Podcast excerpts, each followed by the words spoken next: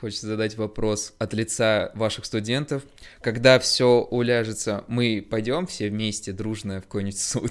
Давайте, я с удовольствием. Отлично, ждем этого. Всем привет, с вами подкаст Ло Из, и сегодня вещают Ярослав, Алиса, Гуня. Полюбите право, а право отлюбит вас. Мы продолжаем нашу добрую традицию брать интервью у практикующих юристов, а именно у адвокатов.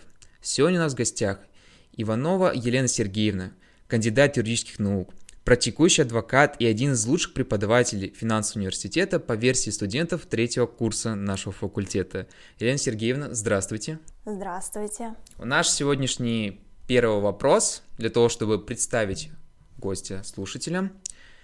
Нам хотелось бы узнать, как вы пришли к юриспруденции? Какие, а, может быть, тренды были тогда, когда вы пошли на юрфак или совет родителей? Или это было сугубо ваше личное стремление встать на стражу закона? Вопрос, конечно, интересный, особенно по поводу трендов. Я могу сказать, что в тот период времени, когда я думала, чем дальше буду заниматься, тренды были несколько другие. Больше направлений было это экономическое, а, и действительно очень много моих и одноклассников, кто пошел именно вот в экономику, бухгалтерию, банковское дело, или еще было тоже одно из таких популярных направлений, это государственное муниципальное управление, менеджмент, поэтому вот такой тренд на тот период времени был. Сказать, как, как э, я пришла к юриспруденции, вы знаете, очень интересный вопрос, потому как в детстве я мечтала быть дрессировщиком дельфинов.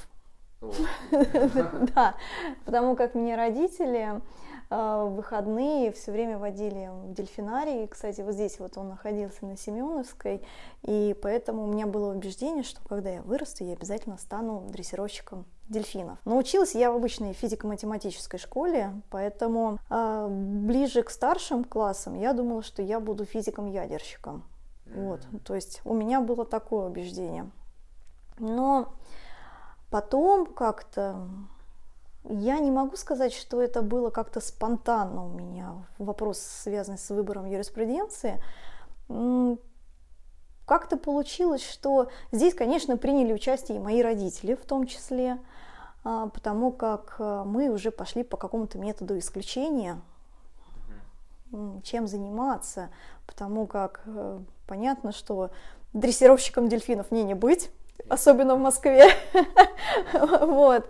И э, мы думали, чем действительно как бы дальше заниматься, и даже было принято решение попробовать себя именно в физико-математическом уклоне, и я действительно после окончания девятого класса поступила э, в лицей физико-математический, и даже проучилась там один год. Эм, но я поняла, что это совершенно не мое. Ну, то есть вообще не мое, и я себя дальше совершенно никак не представила. И дальше получилась очень интересная история, потому как э, у меня всегда была любовь вообще к истории, литературе, русский язык. И я как-то подумала, а почему, собственно говоря, то, чего у меня хорошо получается, и то, что я, в принципе, люблю, почему бы не использовать это в дальнейшем в своей жизни. Вот. И как раз-таки на тот момент еще никаких ЕГЭ не было, были вступительные экзамены ну, на юридический факультет, это как раз-таки русский язык, литература и история. Да, вот. И я в МГЮА сдала достаточно удачные экзамены и поступила. У нас тоже, помню, гости говорили, что было увлечение литературой, сколько Евгеньевна упоминала это, и как-то, да, это всех в итоге приводит э, к нашей профессии частично хотя бы, особенно учитывая, что тогда, как вы сказали, были такие вступительные экзамены.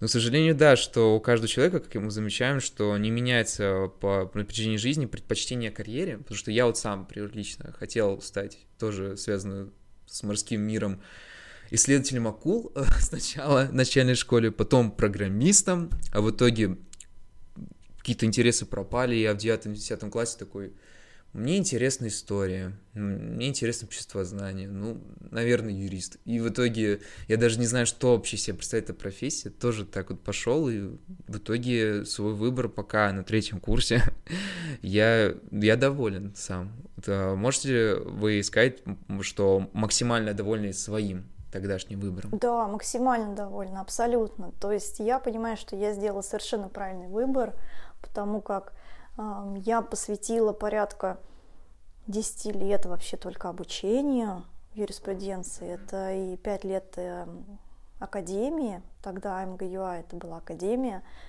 5 лет академии, а, потом аспирантуре, аспирантура была очная, ну и до сих пор, можно сказать, продолжаю обучаться, и я четко знаю, что это совершенно мое предназначение, и ничего другого я в своей жизни совершенно не представляю.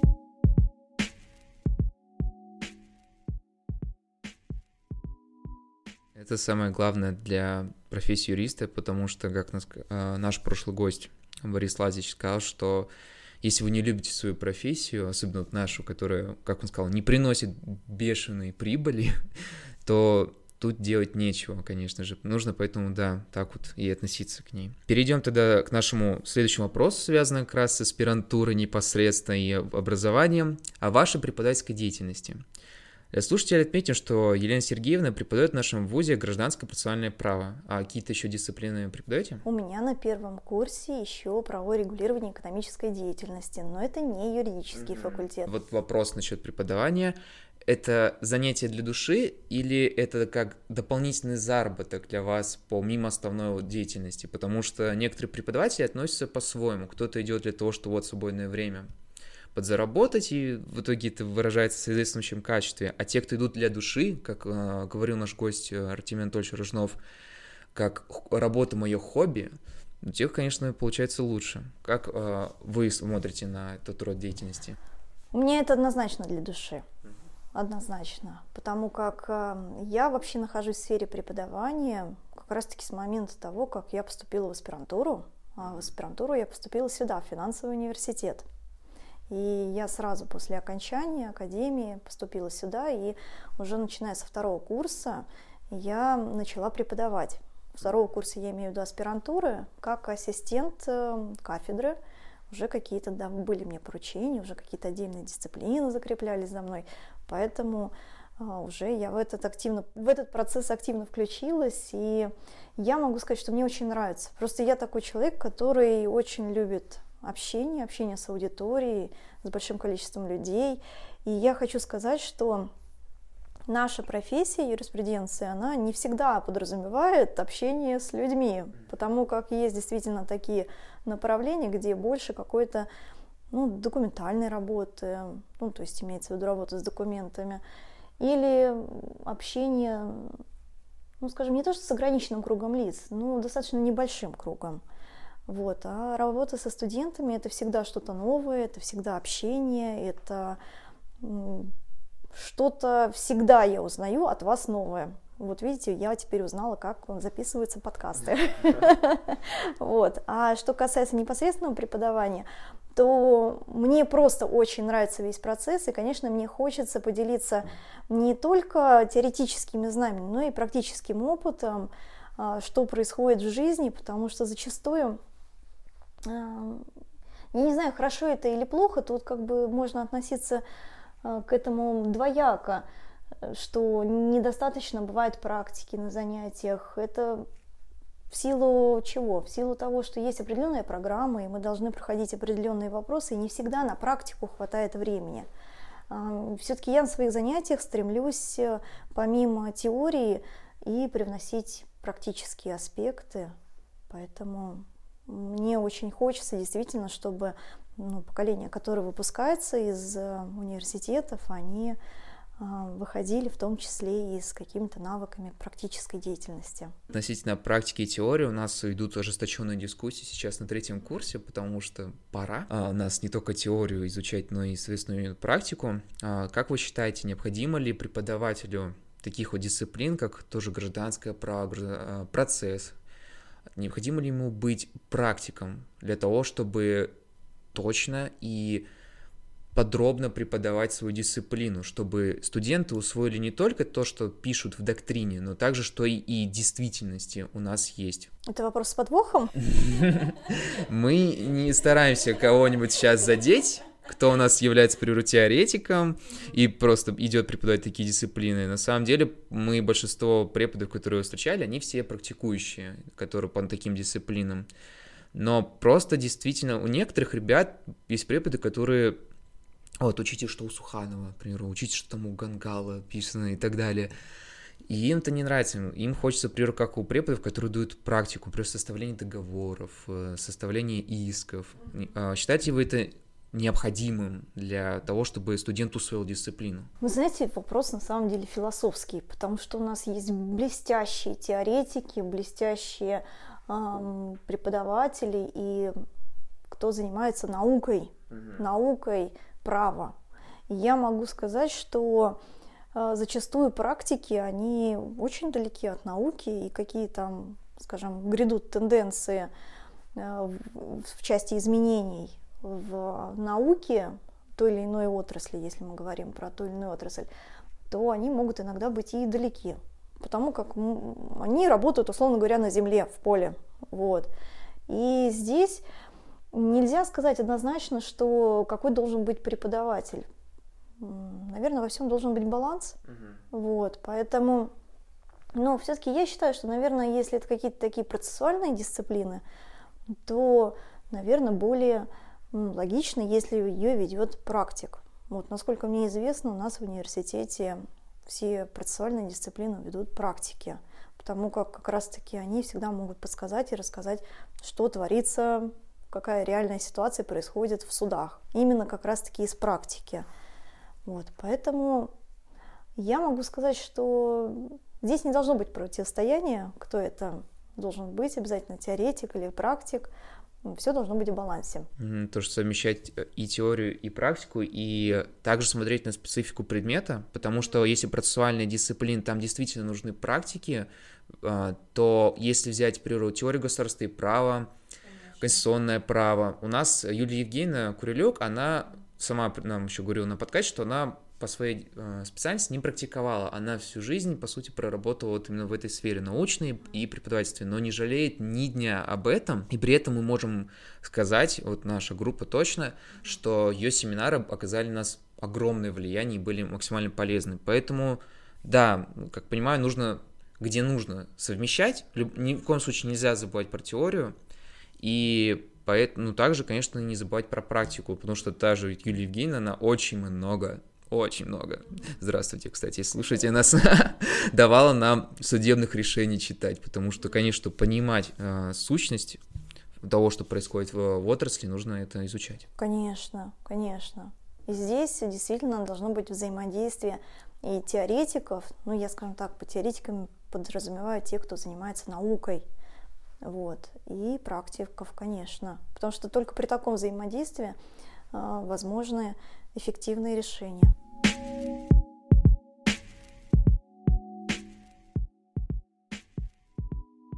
прошлом году в гостях у нашего факультета был Ривкин Константин Евгеньевич, который тоже адвокат и член квалификационной миссии адвокатской палаты в Москве. И он подчеркнул, что в Москве намного сложнее сдать экзамен и для получения адвокатского статуса, чем в других регионах. Можете сказать про ваш опыт сдачи, какой был процесс подготовки, потому что особенно это интересно ребятам, которые хотят посвятить себя от адвокатской деятельности, особенно в сфере новостей о том, что, возможно, у нас ведут адвокатскую монополию, а, и насколько жесткими были ваши экзаменаторы, поскольку вот наш один преподаватель сказал, что экзаменаторы прямо говорят, что большинство не сдаст. Я в других э, регионах не сдавала, я сдавала только в Москве, поэтому про другие регионы я вам ничего не подскажу. Что касается Москвы, то я взяла отпуск на полгода, чтобы готовиться к экзамену. Чисто подготовка полгода без э, какой-либо практики была? Я только занималась подготовкой. Ничего себе. Да, к экзамену. То есть у меня на это ушло где-то полгода, да. Потому что достаточно большой список вопросов, к ним нужно подготовиться, и В Москве это двухэтапный экзамен, то есть сначала это тестирование идет, и следующий экзамен это уже непосредственно на комиссии. А, мне, наверное, повезло, и я сдала с первого раза. Ну, это великая удача и, на самом деле, мастерство, потому что полгода так вот э, подготавливаться. Конечно, вспоминаются какие-то даже романы Гришима, где написывают подготовку юристов в Америке еще, как они просто понимают, что если они не сдадут, то все. А может ли юрист ныне, если он хочет, например, пойти работать э, в процесс арбитражный или гражданский, где у нас нет еще адвокатской монополии, обойтись без статуса адвоката? Или все-таки это, как вы считаете, необходимо для него ныне? Ну почему же? У нас же разрешается участие в гражданском и в арбитражном процессе без адвокатского статуса. Да. То есть мы подтверждаем это наличием а, диплома об окончании юридического университета, да, то есть мы подтверждаем свою э, квалификацию. Поэтому, в принципе, для того, чтобы выходить в суды и работать в суде, не обязательно должен быть статус адвоката. Вот. Поэтому здесь э, просто нужно себя попробовать. И если вы действительно потом придете к тому, что вы хотите работать именно адвокатом, то можно попробовать сдать на получение статуса. Вот есть такой вот вопрос, связан с, как вот э, со статусом помощника адвоката, по сути. Вы проработали в нем, как я понимаю, в этом статусе определенное время? Нет, я не работала в качестве помощника. У меня уже к, момент, к тому моменту, как э, я подходила на получение статуса адвоката, у меня уже был достаточно большой опыт работы в сфере юриспруденции, в том числе работа в суде. А, в принципе, у меня уже были и знания, и практический опыт, и поэтому здесь уже просто достаточно был открытый путь к тому, чтобы к тому, чтобы уже идти и сдавать экзамены и получать статус. Да, нас многие ребята просто думают, что пойти помощником, проработать два года, а потом пойду вот, готовиться конкретно к экзамену. Но, опять же, получается, есть вот такой вот путь, то, что вот уже иметь какие-то знания, определенный опыт наработанный, потому что, да, можно же выступать в судах и без наличия статуса адвоката. Так что, ну вот, на заметку с молодым слушателем. Ну, дело в том, что просто еще здесь к вопросу к чему. Действительно, для молодых студентов, кто вот только собирается работать в этой сфере, действительно будет полезным а, поработать в качестве помощника или в качестве стажера, и это действительно нужно для того, чтобы понять, а стоит ли вообще идти в эту сферу. Потому что наша адвокатская деятельность, она весьма специфична, и здесь ну, нужно просто пробовать. Потому как э, адвокатская деятельность, она очень сильно отличается от, скажем так, обычной работы юриста. Э, здесь я не к тому, что я хочу кого-то обидеть в этом смысле. Просто я могу сказать, что это разные виды деятельности совершенно. Поэтому действительно нужно себя пробовать, и если вы почувствуете, что да, это ваше, то действительно наш мир, он прекрасен. Сюда стоит идти.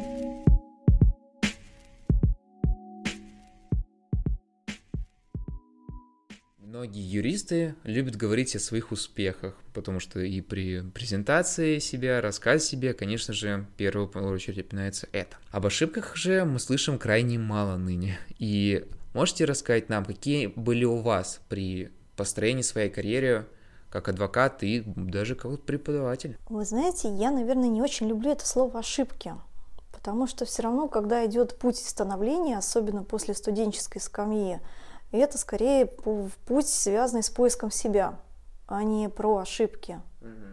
Потому как действительно, ну, а как понять, чем ты хочешь заниматься, если ты не попробовал это? Если ты понял, что это не твое, ну, разве это можно сказать, что это ошибка? Ну, ты постучался в эту дверь, открыл, попробовал, посмотрел, что там, как, а, понял, что тебе здесь не рады. либо не рады, либо тебе не по пути, либо тебя что-то ждет другое. Поэтому нужно смело идти дальше, либо открывать другую дверь, либо постучаться, либо каким-то иным образом попасть э, туда, куда ты хочешь. Поэтому здесь я могу сказать, что, э, конечно, я находилась в поиске себя абсолютно честно, но и вы, наверное, из начала нашего разговора когда я решила стать дрессировщиком дельфинов и пришла к адвокатуре, вы, наверное, поняли, что тут такой интересный путь был в плане поиска себя. Поэтому, конечно, были разные компании, в которых я работала, были разные коллективы, были разные направления, чем я занималась. И а, скажу так, что я не могу сказать, что это ошибки. Это называется поиск себя, и ты пробуешь, ты получаешь опыт, ты понимаешь, твое это или не твое, и просто, а, может быть, я обладаю той чертой характера, что если я чувствую, что это не мое, я как-то очень быстро перехожу в другую историю и просто иду дальше. Вот, то есть это вот так. Если о ошибках в практике, ну, конечно, они были. Конечно, потому что, ну, все равно выходишь со студенческой скамьи, много чего не знаешь, много чего еще не пробовал, поэтому бывало, что или документ не, не то, что неправильно составлен, а где-то что-то какие-то соверш... были там недочеты в документах, еще что-то. Но, вы знаете, мне как-то еще повезло с тем, что у меня всегда были, где бы я ни работала, у меня всегда были очень хорошие наставники. И это действительно очень здорово, когда ты попадаешь в коллектив, где есть человек, который готов тебе помогать, поддерживать и наставлять. Это действительно очень важно, особенно для молодого специалиста. Поэтому ну, мне повезло действительно, что где бы я ни работала, всегда были люди, которые готовы были мне там подсказать, помочь, поправить и подсказать, что было сделано не так, и чтобы избежать каких-то, может быть, даже и фатальных ошибок. Вот. Поэтому я вот искренне благодарна тем людям, которые меня в этом смысле сопровождали. Поэтому им большое спасибо. Они, может, это и услышат еще. И как даже у нас говорят любят говорить предприниматели, любите свои ошибки, поскольку на них и строится дальнейший успех, потому что кто как не предприниматель это в принципе понимает, потому что у них проект за проектом, провал за провал может быть, а у нас более-менее спокойно, проиграл дело, ничего страшного, можно еще выиграть потом, в уголовном процессе так тем более, там ничего страшного. Поэтому, да. Ну, вы знаете, здесь, ну, это если сказать, подходить эм, с точки зрения юмора, то да, конечно. Но я вам хочу сказать, что действительно, ну, наша профессия, она в какой-то мере действительно предполагает, как это сказать, такой путь метода проб и ошибок. Поэтому хорошо, что мы, может быть, с вами не саперы, да, но зачастую, зачастую я вам хочу сказать, что и наша сфера деятельности, чем опытнее вы становитесь, чем старше вы становитесь, тем как бы с большим, не то что с большей проблемой или серьезной проблемой к вам приходят, но действительно бывают ситуации, где нет права на ошибку, и в том числе и уголовные дела, где действительно там не то чтобы нет права на ошибку, а там такой уровень ответственности, когда ты понимаешь, что э, то, как ты представляешь э, и защищаешь доверителя, зависит, э, ну, по сути, его судьба. Здесь нужно как-то уже более осмысленно подходить к этому.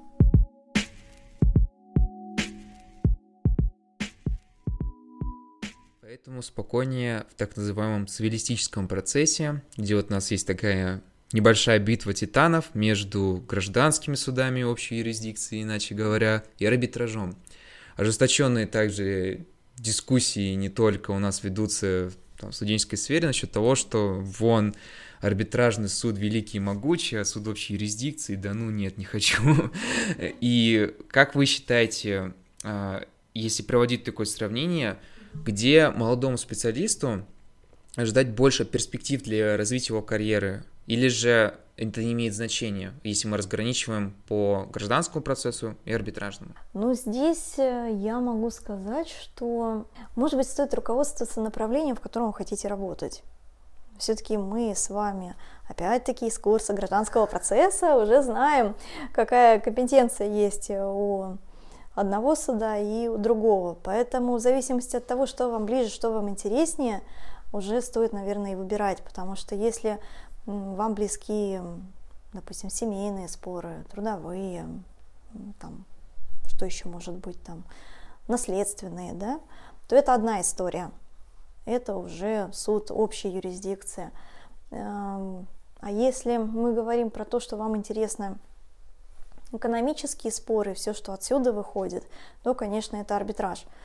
Где больше перспектив, вы знаете, я не могу сказать, потому что здесь э, имеет место быть какая-то либо равнозначность, потому как э, проблемы-то есть как в одной сфере, так и в другой.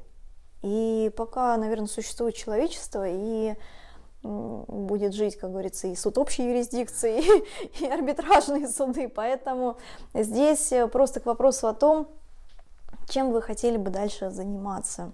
Вот.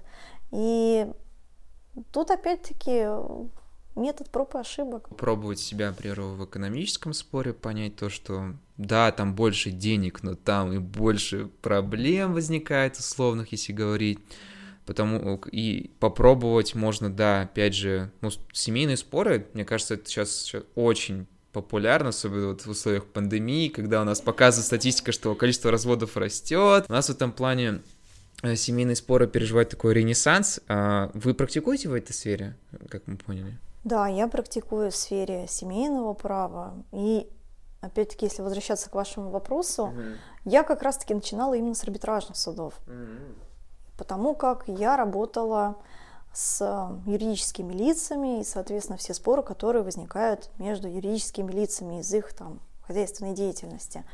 Поэтому я много лет работала именно вот в этой сфере. И, конечно, есть свои особенности в том, что ну, характер споров совершенно другой. Это первый момент. А, второй момент а, если опять-таки говорить разницу работы в арбитражных судах и общей юрисдикции, то больше эмоций в судах общей юрисдикции. Потому что там в первую очередь а, работа именно с людьми, с физлицами. И там, конечно, очень много эмоций, страстей. И здесь, конечно, не так, скажем, как, например, с работой с юридическими лицами. Там достаточно сухо, формализовано, и там нет таких эмоциональных переживаний, как, например, есть в судах общей юрисдикции. И вот, отвечая на ваш вопрос, в частности, вот я занимаюсь трудовыми спорами, семейными, и что касается семейных споров, это всегда просто 99% эмоций, только 1% это уже, как говорится, разговор по существу спора. Вот, немножко обратная ситуация, поэтому, конечно, различия есть. У нас есть такая более, как мы говорим, хладнокровная сфера финансов и налогообложения. И у нас есть целые профили под это, которые, к сожалению, с этого года то постепенно перестают существовать. У нас больше не набирает а, факультет его финансового и налогового права. Здравствуй, Ю-19-6, а, говорим. А, какие есть перспективы для юриста в работе в сфере финансов налогообложения. Нам интересно знать ваше мнение, поскольку, как вы упоминали в семинаре, вы также работали в этой сфере, ну, это ваша специализация у вас. Мы видели учебники на Юрайте под вашим соавторством. Да, моя специализация – это финансовое право.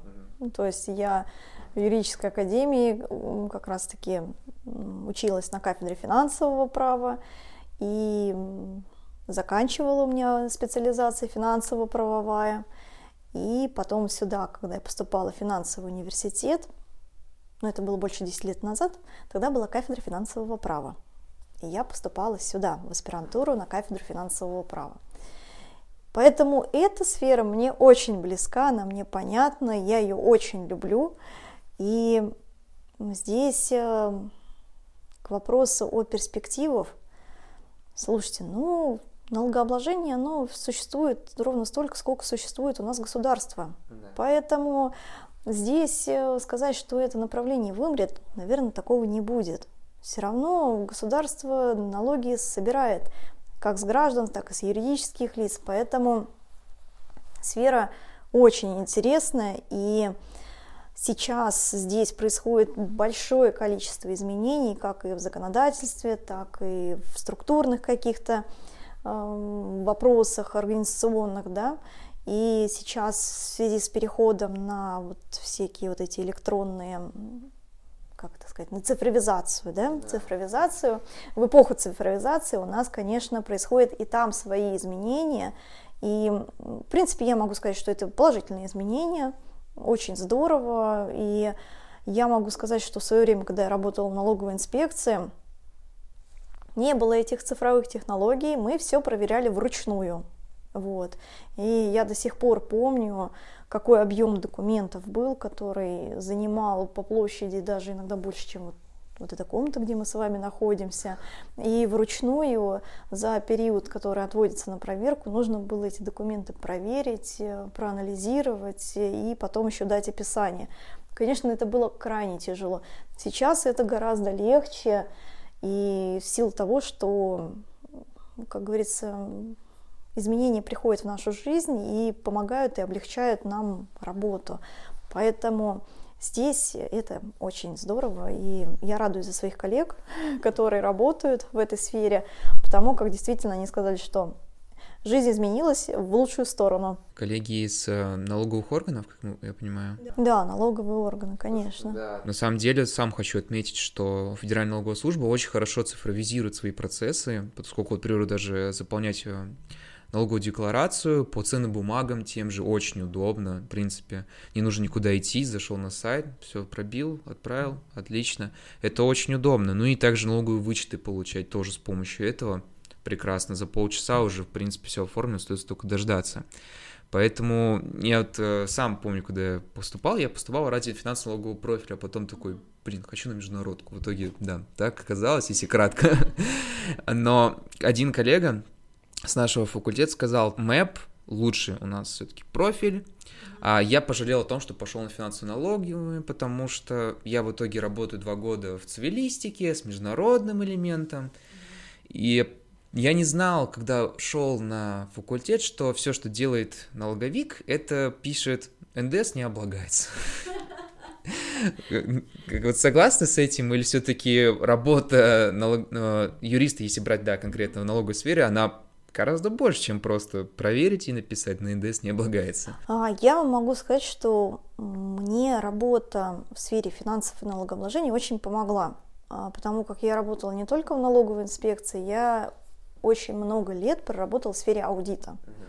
Вот, поэтому, а, естественно, имею представление, что такое аудиторские проверки, потому как участвовала непосредственно в составе аудиторской группы. И вы знаете, уже сейчас там, работая адвокатом, этот опыт для меня просто безмерно полезен, потому как я смотрю на договоры не только с точки зрения, какие там могут быть э, подводные камни или риски с точки зрения гражданско-правовых особенностей, да, но и с точки зрения финансовых и налоговых рисков. То есть уже на сделку смотришь по-другому, какая, какие риски возникают в результате заключения этой сделки. Какое налогообложение, какие, получаются, моменты отсюда вот вытекают. Поскольку мы смотрим, например, когда заключаем договор не только с правой стороны, мы также смотрим, например, сколько мы налогов должны заплатить, и если это юридическое лицо, то там и балансовая стоимость, какая у активов, не только. Это все, по сути, даже если идти работать в другую сферу, оно же будет помогать юристу, поскольку он будет понимать, например, больше бухгалтера, который тоже обязан быть, будет больше понимать сам процесс, как он работает на предприятии. И поэтому у нас и обязательные предметы на третьем курсе это финансово-налоговое право. И нам необходимо, как я понимаю, даже если вот у нас цивилистический профиль или международные, общее понятие об этом э, брать, потому что, ну, как я вижу сейчас, как я понимаю из вашей речи тоже, что все-таки риски вот эти налоговые, да, как говорил, по-моему, первый президент США, две вещи невозможно избежать, это смерть и налоги. Да, Поэтому, да, э, все-таки этот профиль необходим, в нем перспективы определенные имеются для юриста. Тем более говоря, как сказали, то, что аудит, э, насколько понимаю, тот же самый Big Four, как его называют, там тоже налоговиков огромное количество, которые именно конкретно юристы. Конечно, действительно. То есть э, не всегда, когда мы говорим про сферу финансов и налогообложения, это только вот экономисты. Очень много юристов, которые работают в этой сфере, и чувствуют себя потрясающе. Опять-таки, если мы говорим про те же самые госорганы, а, опять-таки, юридический отдел, который существует в налоговых органах, это как раз а, кто ходит непосредственно в суд представлять интересы налогового органа, то есть, соответственно, это все юристы. Но это не просто юристы, а те, кто имеет соответствующее направление по, по этому профилю. Потому как без знания налогов и налогообложения, соответственно, как они будут представлять интересы, как они будут защищать. Поэтому действительно, даже если вы не планируете работать в этой сфере, это существенно поможет вам и повысит ваш, можно даже сказать, действительно как статус а, в глазах вашего работодателя или руководителя отдела, потому как вы совершенно по-другому будете смотреть на сделку.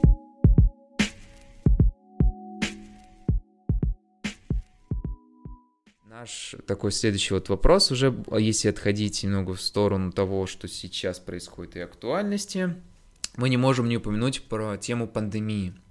Да, завтра нас закрывают на локдаун очередной, и у нас есть такой вопрос относительно работы судов в это время, а, когда, конечно же, мы не можем пройти туда и посмотреть ничего до сих пор, из-за этого наше домашнее задание по гражданскому процессуальному праву мы выполняем теперь все дома. А какие вы можете отметить положительные и отрицательные стороны этого процесса, который сейчас идет? А, у судов и как долго он может продлиться? Ой, как долго? Может быть, э, пока у нас не выработается коллективный иммунитет к коронавирусу. Да, то есть до вот этого, когда вот победим пандемию, вот только тогда суды скажут, все, ладно, мы вас пустим, но в масочках. Ну, я могу сказать, что и до этих, э, до этого периода тоже были соответствующие меры, то есть, опять-таки, это масочный режим обязательно. Что касается положительных или отрицательных моментов, э, суды, в принципе, работают. Я как раз недавно смотрела новости, что суды будут работать, но в ограничительном порядке. Ну, скажем так, то есть, что это подразумевает? Это подразумевает собой, что как такового приема граждан не будет, но что запланировано в части судебных заседаний, они будут проводиться, но допускаются только участники процесса. Ну, это, скажем так, вынужденная мера, нужно как-то с пониманием к этому относиться, потому что действительно ситуация, которая сейчас существует, она не является нормальной и здоровой. Не только для сферы судов, а я имею в виду вообще для всех. Поэтому, скажем так, просто это вынужденная мера, с которой мы вынуждены соглашаться. Ну, потому как, да, на самом деле вспоминаем про необходимость сохранения здоровья и жизни людей, особенно учитывая вот этой нас постоянно увеличивающейся статистикой заражений и смертности, то да, любые способы ограничить это идут в ход.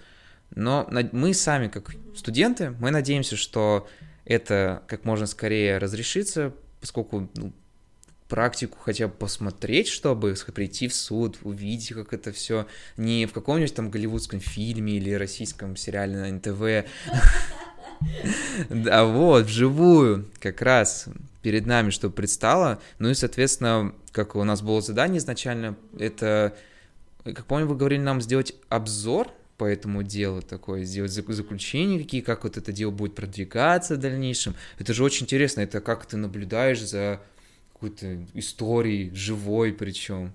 Поэтому ну, мы надеемся, что вот этот а, прекратиться уже скорее в общей ситуации пандемии. Да, очень хотелось бы и очень ждем, потому что действительно хочется, чтобы все это работало в полной мере и действительно было бы здорово, если мы с вами могли пойти и послушать э, и вживую увидеть, как происходит процесс, э, не просто по учебнику или по кодексу прочитать, а именно вживую увидеть, и как это все происходит, конечно, это Жаль, что мы не можем сейчас это сделать, но надеюсь, что у нас наступят времена, когда у нас все откроется, и мы живем полной, полной жизнью, как это было до этого.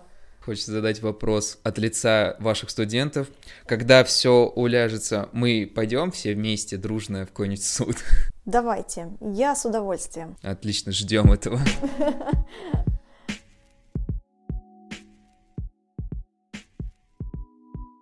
Тогда вот насчет новшеств, которые привносит нас пандемия не только, у нас пошел новый тренд такой в процессуальном праве, это legal design при составлении документов исковых не только. Как вы знаете, о нем активно начали говорить в этом году конкретно. Сейчас у нас э, популяризируются аккаунты в Инстаграме, которые об этом говорят. И по вашему мнению, э, за этим стоит будущее, что документы теперь не будут просто как сплошняком текст, ну какие-то абзацы, там все, а структурированные, красивые, с иллюстрациями, а, чтобы судьи, они уже воспринимали, что вот, да, текст должен выглядеть вот так, красиво, удобно, читаемо, а не сплошняком, который я вот когда прочитал, например, Уиски в там, общей юрисдикции, там просто на всю страницу сплошняк, я такой, господи, как судьи с этим живут, ты же не по несколько дел таких.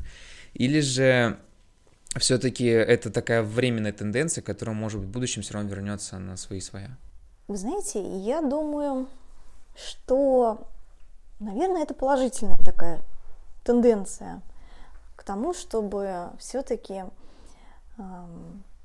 документ э, излагать таким образом, чтобы его было комфортно и приятно читать. Вот. Потому как действительно, ну и я тоже зачастую не раз встречала документы, которые не то чтобы оформлены неправильно, потому как все равно определенные требования существуют, и мы с вами знаем, что есть требования и к исковому заявлению, и иным документам процессуального характера, то есть кому, как они должны быть оформлены, какие требования предъявляются к этому документу с точки зрения обязательных элементов его содержания. Вот. Но что касается именно стилистики оформления, то тут, понимаете, как фантазия у каждого человека работает. Вот это примерно вот про это. Поэтому если это войдет в нашу жизнь и будет каким-то не то чтобы обязательным атрибутом, а повсеместным, я считаю, что это положительный момент, потому как действительно иногда документы читать очень тяжело, особенно когда они сплошным текстом. У меня была как-то ситуация, когда другая сторона в процесс принесла сплошной документ, вот просто вот сплошняком написано, э, и светло-серым текст оформлен светло-серым. Ну, это вот специально такой момент был сделан, чтобы, так сказать, э, переключить внимание, может быть, на то, чтобы сконцентрироваться на то, что написано в документе. И уже, когда ты концентрируешься на этом, ты уже не слышишь, что происходит в рамках судебного процесса, то, что там, допустим, сторона говорит судье, и все, ты как-то твой фокус внимания смещается. Вот, ну, это такая вот, скажем, некоторый момент э, уловки, может быть, такой, который используют стороны иногда. Не всегда, но иногда бывает. Вот, поэтому, конечно, это очень здорово, что э, можно документы изложить так, чтобы это было комфортно для чтения. Ну, в первую очередь для судьи, естественно, потому как э, действительно сейчас такая тенденция, что суды просто завалены девлами, и действительно, чтобы облегчать возможность точнее не облегчать, а даже ускорять возможность ознакомления с документом, с существом спора, и если это будет оформлено соответствующим образом, я думаю, это существенно ускорит вопросы, связанные с подготовкой дела к судебному заседанию и с прочими какими-то моментами. Это ну, действительно очень интересная мысль, поэтому я, например, ее поддерживаю. Нас даже в процессе говорили, что документ — это лицо юриста в любом случае, что суд, когда заходит, уже начинает заседание, он уже ознакомлен с документами, он уже примерно представляет, что если там отец, что ответчик. И нам сказали, что постарайтесь как можно лучше именно вот этот э, момент передать, поскольку даже если вы не очень хорошо выступите в самом суде, но позиция ваша будет сильной, и вы, она, она хорошо была представлена судом перед этим, Понятный. да, да, то тогда ну, половина победа уже у вас в кармане. Главное, не упустите это.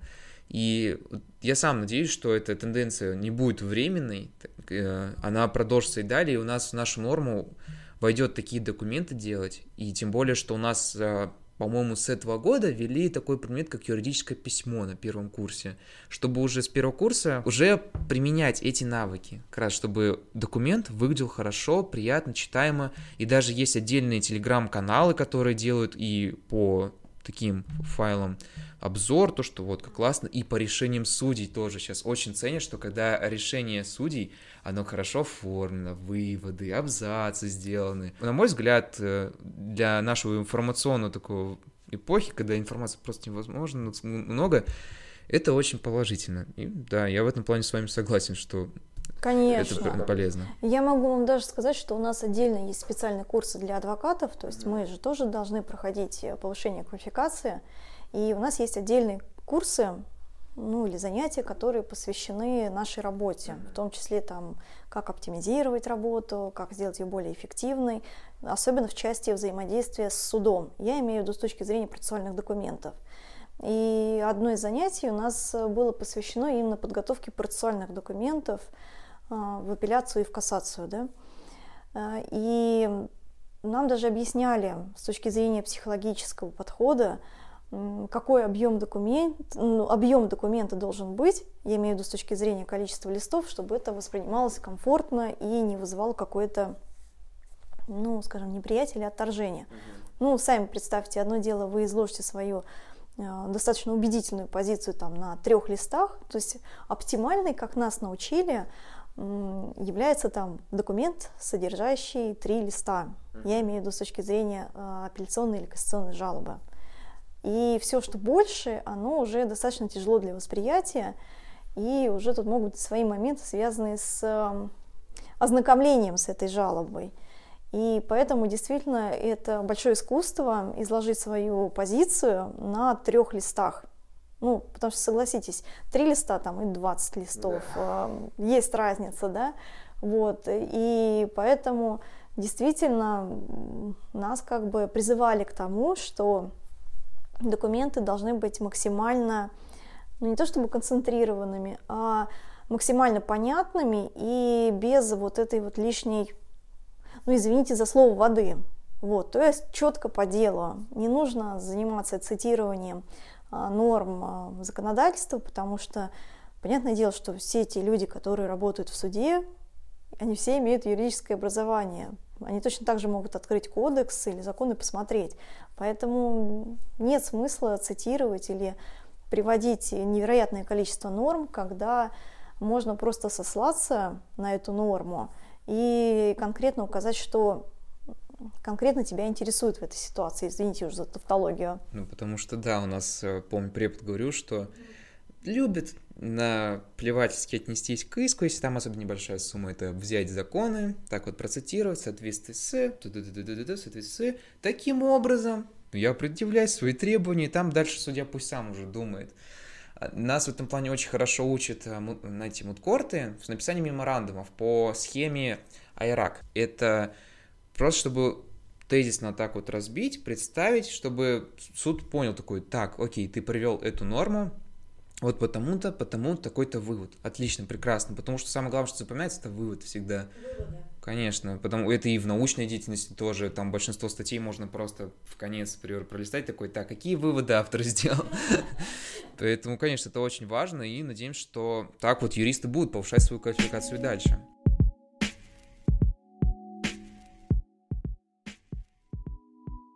И вот наш следующий вопрос как раз связан с этим, что в наше время, когда количество юристов с каждым днем все увеличивается, увеличивается, склад статистики на сотни тысяч юристов каждый год появляется, у нас а, очень ярко стоит задача найти свое УТП. Это уникальное торговое предложение, как вот говорят сейчас маркетологи и в интернете распространено. И входит все. И социальные сети, и такое выстраивание личного бренда, выступления где-то, препод... ну, преподавательство тоже это все указывается для того, чтобы выстроить вокруг себя вот эту определенную уникальность.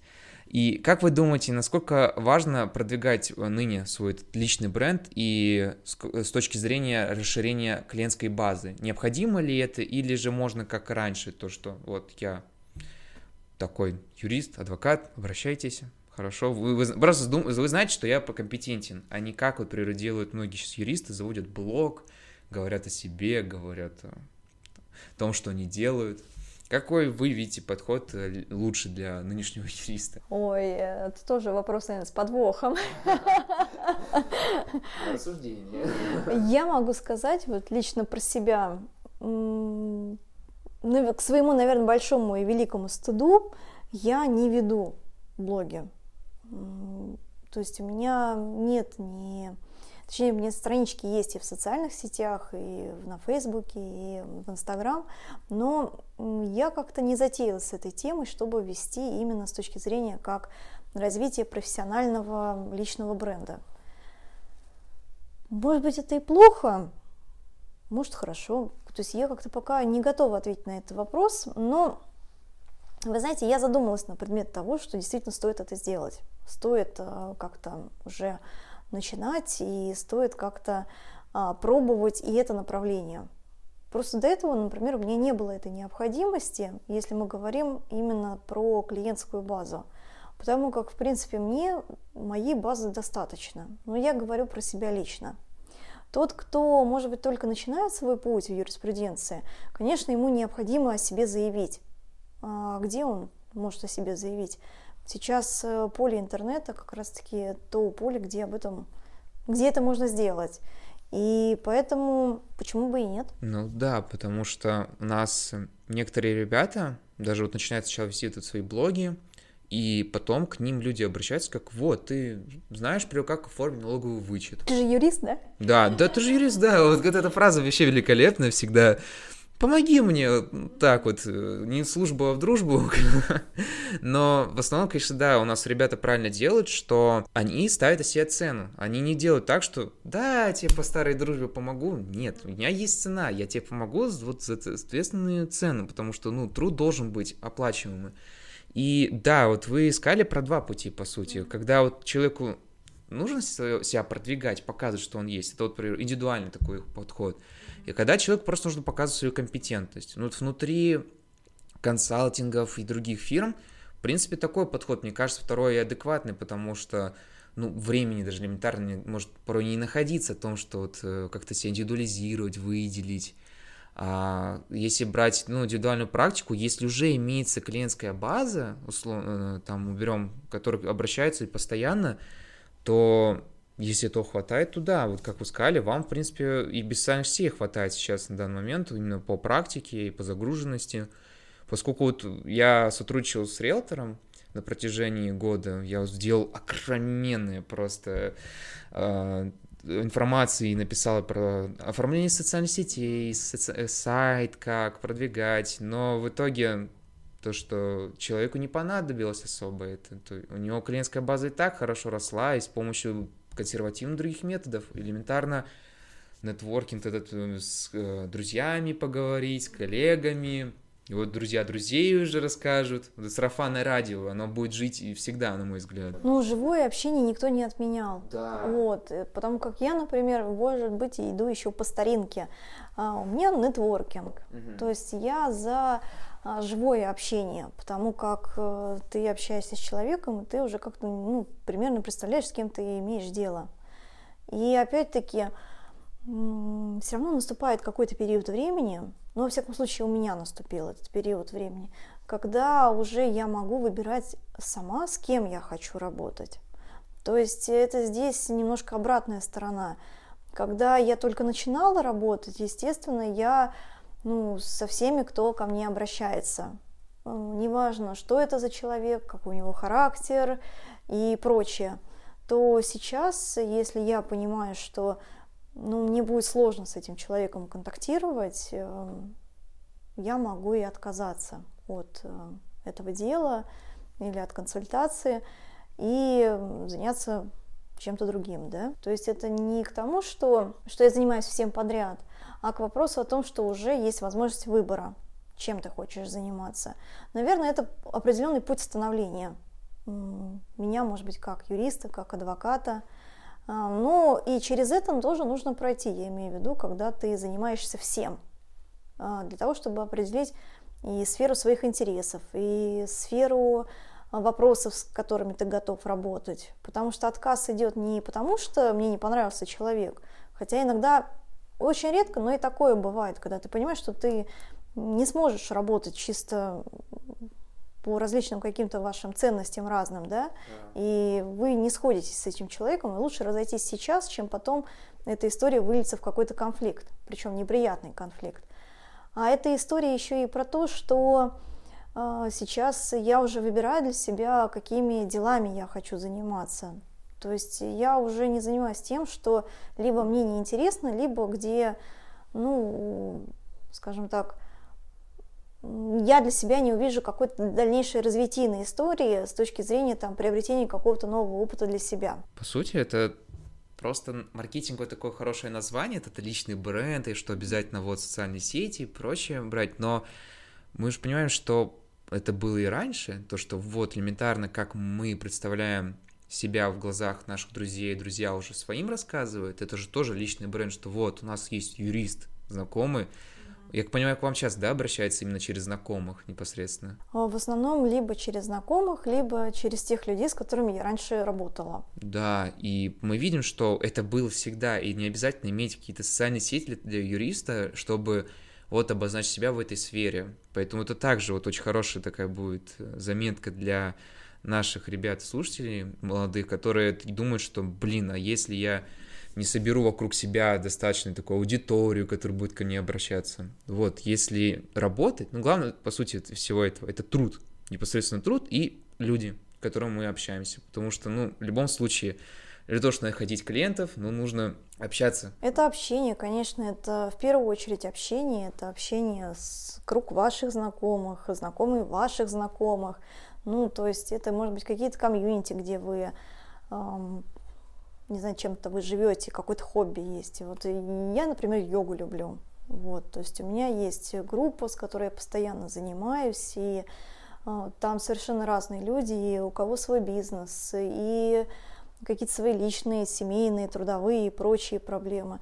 И как-то так получилось, что вот из этого комьюнити ко мне приходит очень много людей, и я помогаю в построении бизнеса, и помогаю там трудоустроиться, либо наоборот э, разойтись с работодателем, ну то есть какие-то вопросы оттуда. Поэтому, ну, скажем так, это лично мое такое мнение, я все-таки за живое общение, хотя популярность социальных сетей, она сейчас тоже не то чтобы набирает, она уже набрала соответствующие обороты, и у кого-то в том числе и у моих коллег, есть путь э, своего развития через социальные сети. И я могу сказать, что я, например, искренне за них рада, потому как, ну, действительно, они, скажем так, клиентов, работу с клиентами находят там. Uh-huh. Вот. Не люблю это слово клиенты, я предпочитаю доверителей все-таки. Да, потому как э, все-таки, опять-таки, это в силу и тем, в силу того, чем я занимаюсь, все-таки адвокатская деятельность, она подразумевает работу с доверителями, потому что человек доверяет тебе свою проблему. Это опять-таки про уровень коммуникации, он несколько другой. Согласитесь, мне кажется, не всегда можно прийти к адвокату а, через социальные сети. Да. Потому что тут вот именно вопрос именно доверия своей какой-то очень серьезной проблемы, и тут э, важно, мне кажется, живое общение. Да, на самом деле, если я буду выбирать между адвокатом социальной сети, которого вот я увидел, хорошо оформлен, много подписчиков и так далее, или же мне подскажет по своему положительному опыту какой-то из знакомых. Мне такой, ну, наверное, я к нему обращусь, потому что есть положительный опыт. И это вот э, нетворкинг, сарафанное радио, мне кажется, действительно вот в этом случае определяет больше всего. Поэтому главное такое напутствие — не стесняйтесь, э, потому что наша профессия, она подразумевает собой, что мы должны говорить, заявлять о себе. Конечно, обязательно. Мне кажется, это очень здорово, что можно и выйти в соцсети, и стесняться абсолютно не нужно. В частности, я, например, подписана на Добровинского. Мне очень нравится смотреть за его аккаунтом, наблюдать и э, какие он новости выпускает. И Здорово. Если Добровинский смог, что молодой студент не сможет.